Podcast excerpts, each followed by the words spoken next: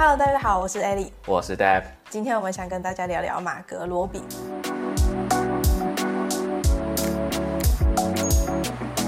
好，那这礼拜为什么会突然想要来聊马格罗比呢？是因为上个月台湾上映了芭比嘛，嗯，那刚好这个芭比的主角就是马格罗比，所以我们就想说来趁机了解一下马格罗比这个人是怎么样的一个人。对于马格罗比的第一印象是什么？我真正认识到马格罗比是在他演小丑女那个时候，他因为演小丑女演的非常惟妙惟肖，有演出小丑女的那种感觉，也是从那之后才开始关注他，但是我也没有特别去关注他什么，所以我对他的了解其实也并不多。嗯，我记得他那时候演小丑女，然后就造成一个旋风嘛，就大家争相模仿双马尾的样子。嗯，我对他的第一印象也是在小丑女，但是其实我后来想一想，我看过蛮多电影，他都有在里面演。嗯，像是《真爱每一天》哦，对，然后《华尔街之狼》嗯，《大麦孔》他都有演。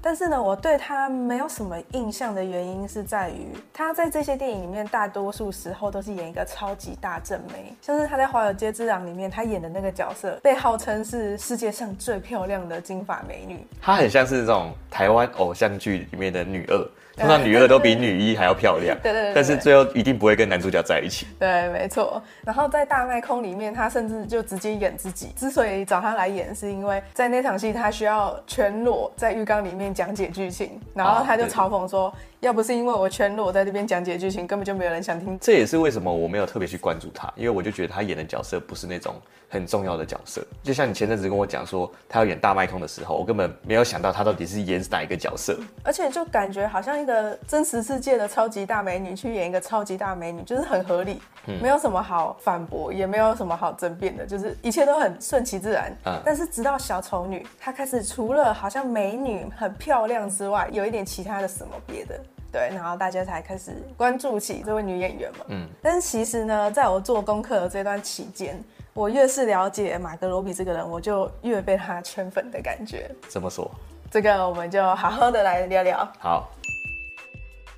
好，那我们就从马格鲁比的童年开始讲起。嗯、那马格鲁比很小的时候呢，他的爸爸妈妈就离婚了，他妈妈很辛苦的独自抚养了四个孩子长大。马格鲁比他有一个姐姐，一个哥哥，然后还有一个弟弟。他其实后来有在一些采访中就说到，也许就是因为他们家总是闹哄哄的，就一个大家庭嘛，所以他很喜欢这种热闹的氛围。片场其实也是闹哄哄的，然后很热闹，大家一起工作的感觉，他很喜欢这种氛围。那马格鲁比呢，其实他从很小很小。小的时候就开始工作，是真的很小，十岁的时候就在餐厅工作，帮人家洗碗啊、削马铃薯，然后送餐这样。然后呢，他十四岁的时候就在餐厅的酒吧开始送酒。当时就有客人问他说：“你年纪够大吗？你可以在这边工作吗？”嗯。然后马格罗比很老练的就说：“你到底要不要你的啤酒？”就感觉也不是第一次遇到这种客人的。对。之后马格罗比也曾经在 Subway 打工，替人家打扫房子。但是呢，他其实从没有把自己当成一个白手起起家的苦命女孩，因为有很多媒体在介绍她的时候，都会把她描述成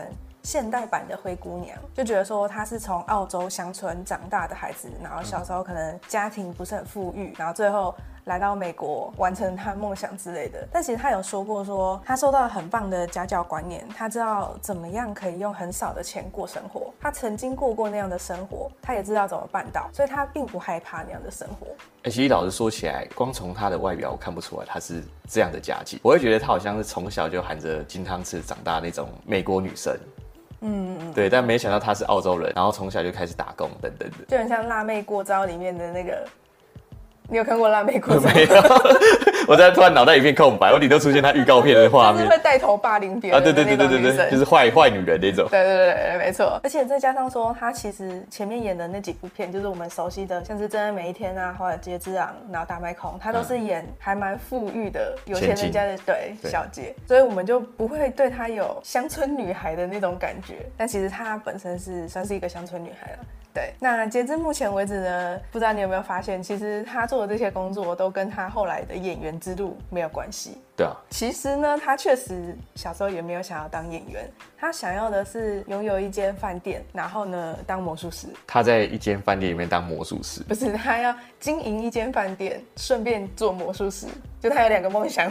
哦，因为我刚刚听到经营一间饭店，感觉就比当明星还要更来的困难。对啊，但是我的意思是说，就是他从小不是啊，我长大要当演员，然后从事电影行业什么的。那他是什么样的阴错阳差才来当演员的？其实呢，是因为他有一个儿时的玩伴叫做 Christian Redford，然后他就邀请他去参演一个独立电影，叫做 I See You I See You 三个英文字母。嗯，但他其实要讲的是 I See You，我看到你了。嗯嗯，他就演了其中一个角色，然后这部电影就从此让马格罗比踏上了演员这条路。那他高中毕业之后呢，他就一个人前往了墨尔本。他曾经在采访中提到这段他觉得蛮惊悚的经历。那他为什么觉得惊悚？是因为呢，他当时在墨尔本没有任何一个认识的人，然后无依无靠，没有任何亲朋好友，而且他身上也没有多少钱，他可能连买票回家的钱都没有，而且再加上他当时高中毕业而已，我记得好像还没十八岁吧。哦，然后他就自己来到了墨尔本，但是还好呢，他在这里呢找到了一个工作，就是澳洲一个非常长春的电视剧，叫做《家有芳邻》。《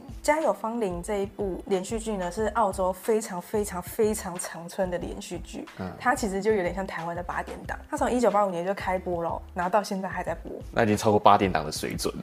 对，它总共累积的集数已经有八千九百多集，而且我看它里面就是一个简介，就是说里面也有很多什么车祸啊、失忆啊，然后什么未婚怀孕啊、假结婚啊之类的，反正就很真的很像八点档，就是一个八点档，对，是这个八点档。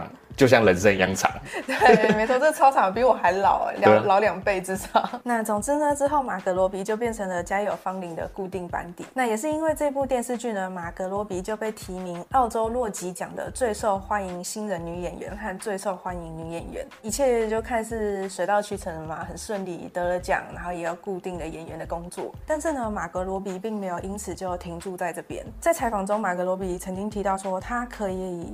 顺利的待在家有芳林里面，然后安安稳稳的在墨尔本过生活。但是呢，三年之后，他还是决定要离开家有芳林。原因是因为呢，他开始感觉到自己已经饰演同一个角色太久，嗯，久到他开始觉得他在饰演那个角色的时候，就跟他在现实生活中是一样的哦，就是那个反应已经完全是现实生活中的他，嗯，他觉得说这样的表演方式对他演技没有帮助。嗯，我发现好像很多演员都这样，就是他们不愿意演一个角色太久。有的人会觉得腻，然后有的人可能觉得没有挑战的。我觉得在这件事情上，马格罗比就可以看出他其实是一个蛮有想法的人，他是想要精进自我的人。所以呢，他就跟剧组说啊，我要去美国发展。他就请求剧组说，那你可不可以帮我规划一个非常 drama 的死法？对。但是呢，非常温馨的是，这个剧组就拒绝了他的请求，因为呢，他说。如果马格罗比在美国过得不顺利的话，他可以再回来演家有芳邻的这个角色哦。我就觉得啊，好贴心哦。可能因为演久了，然后都培养出感情。对啊，总之呢，最后马格罗比在家有芳邻的这个角色呢，就被规划跟他一样是前往美国深造哦。所以他们就一起前往美国，开启了新的篇章，直接一个戏如人生了。对，没错。那来到了美国之后呢，马格罗比有接演了几部片，其中一部片是《泛美之旅》，他在里面饰演的是一个空姐。那另外一部就是《真爱每一天》。但是其实真正改变马格罗比他整个事业的是《华尔街之狼》。那马格罗比当时呢，其实接到《华尔街之狼》的时候只有二十三岁，那么年轻哦？对，超级年轻，因为他十十几岁就去墨尔本啦，所以他其实很早就开始演戏，嗯，对吗？在这部电影里面呢，他要面对的不只是鼎鼎大名的大导演马丁·史克西斯，跟他演对手戏的还是影坛的老手里奥纳多·迪卡皮欧。哎，我觉得这个幸运算是很好哎，在进到好莱坞的可能头几年，就直接遇到一个大导演，再搭配一个大演员，就算你不红，别人也因为看了他们两个也会注意到你。对，但其实我觉得。不一定哎、欸，因为有很多人，就算他站在非常非常红的明星旁边，他还是不会因此而爆红啊。对啊，对啊，对啊，你这样讲没错啊。第一个，他要有实力，他自然他的光芒就不会被盖过去。哦，对，我觉得马格罗比厉害一点就是他的光芒并没有被盖掉。而且我记得他在《华尔街之狼》里面演的角色好像也算是女一女二的角色了吧？因为他是里奥纳多那个角色的老婆嘛，后面的老婆嘛。对，因为里面也没有几个女生。对，我记得里面好像也没几个女生嘛。对啊，就好像她就是最主要的一个女神。对啊。但其实我觉得还有一个原因是，马格罗比在这一部电影里面的每一场戏都还蛮火爆的。哦，对。对，都蛮火爆又辛辣，很有记忆点。呃。Who's Venice? Huh? Who? Who? Who? Who? What are you, a fucking owl? But no touching. 我真的觉得穿高跟鞋踩他脸，真的是需要很大的胆量哎哎！你想想看，这就有点像是今天你要演一部戏，然后那个导演是李安，嗯，然后跟你演对手戏的是周润发，然后你要拿高跟鞋踩在周润发的脸上。你在跟我讲穿高跟鞋的时候，我就心里想说，嗯，这对我来说难度更高，因为我从来没有穿过高跟鞋。然后你现在说我要穿一个高跟鞋，然后踩在。周润发，周润发脸上，这个东西对我来说又更加冲突了。对，我觉得你会不知道该怎么拿捏那个粉寸。如果你真的一个不小心，然后把一个大咖明星打到受伤，或者说力道没控制好，心里会有很多的这样的 OS，然后就会变成演戏就很多犹豫。这其实就可以讲到为什么我觉得马格罗比会成功，是因为我觉得他真的非常。他胆子很大哎、欸，嗯，就是从他前面，他十几岁就一个人到墨尔本，然后甚至可能没有钱回家，后来又决定在他最安稳的时期飞去美国。其实，在《华尔街之狼》试镜的过程中，有一个插曲，就是当时马格罗比在试镜《华尔街之狼》的时候，他试镜的那场戏是泼迪卡皮欧水的那场戏。那场戏就是吵架吵吵吵到最后的时候，迪卡皮欧就会告诉马格罗比说：“你应该要很庆幸有我这种老公，现在马上过来亲我一下。”结果马格罗比他就脱稿演出，他就靠近他，扇了他一巴掌，然后说 “fuck you”。当下真的是全场一片寂静。他心里第一个想法就是完蛋，我要被告了，我要被里奥纳多告了。但是结果呢，里奥纳多跟导演都非常喜欢他的反应。后来马格罗比也是说，就是呼吁大家不要模仿他，就打人是不好的行为。他就说他真的很幸运，就是对方没有告他。但是其实我觉得从这件事情上就可以看出他那种野心。还有他那种胆识，应该说他有那个胆识，对，但是他不一定有那个野心，就是他可能没有想到后果就先做了啊。哎、欸，但我要问一件事，就是所以原本马丁斯科西斯跟里奥纳多那场戏的安排并不是这样，原本他叫他来亲他，可能并不是要打他巴掌。他原本的走向是不一样的吗？可以确定的是，原本的走向不是这样。原本的走向是怎么样，我不知道。但是呢，马丁·史科其实在后来，他就有被问他说，他在马格罗比身上看到了什么样的特质。然后马丁·史科其实就说，马格罗比只要用一个眼神就可以搞定里奥纳多。这句话到底是什么含义？你这你要自己细细去咀嚼，这个是导演的原话。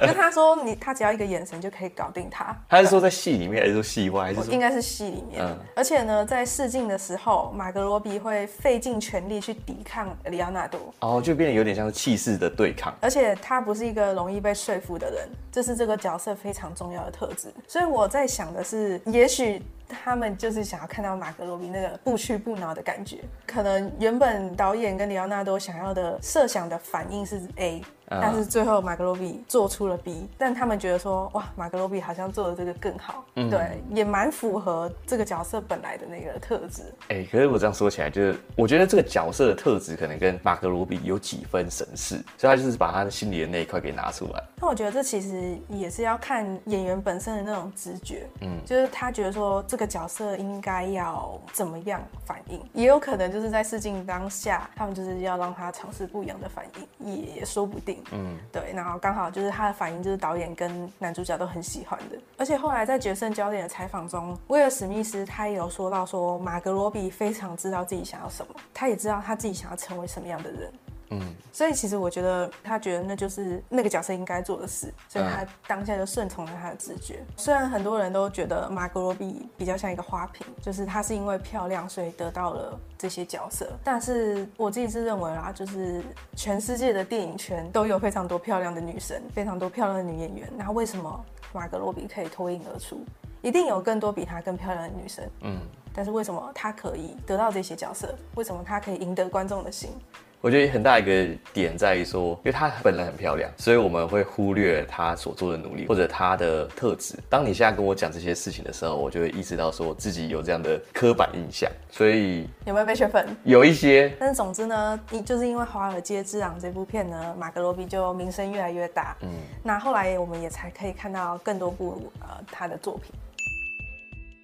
那在《华尔街之狼》之后呢，马格罗比就打响了名声，他演出的电影也越来越多。其中，我觉得要特别讲一部叫做《乱世有晴天》。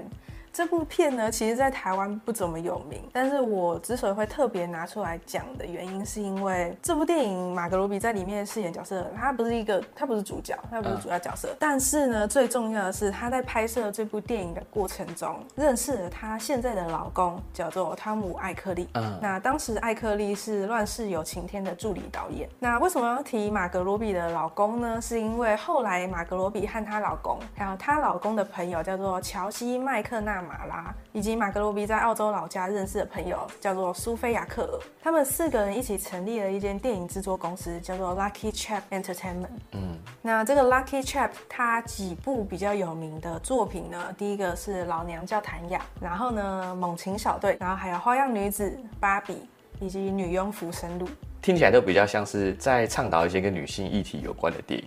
对，他们主角都一定是女生嘛，嗯、然后一定都是以女性的视角出发，这其实就是 Lucky Chap 的一个特点，就是他们很关注以女性为主的电影。嗯，但是呢，其实现在有蛮多电影或者是公司都有提倡这个以女性为主的电影，而马格罗比，我觉得他有提到一个点，我觉得蛮特别的，像是他在呃好莱坞报道的采访中，他有说到说，他每次在看剧本的时候，他其实最想演的都不是里面那个女生的角色，而是男生的角色。他就觉得说，一定不是只有他这样想吧？因为好莱坞有那么多有才华的女演员，嗯，没有一个舞台可以让他们发光发热，好好的演他们想要演的角色。他觉得这是一件很可惜的事情。假设我们现在去讲我们最喜欢的电影，好像很多都是以男性为主，嗯，然后我想要演的、想要变成的那几个角色也都是男生。你有这样觉得吗？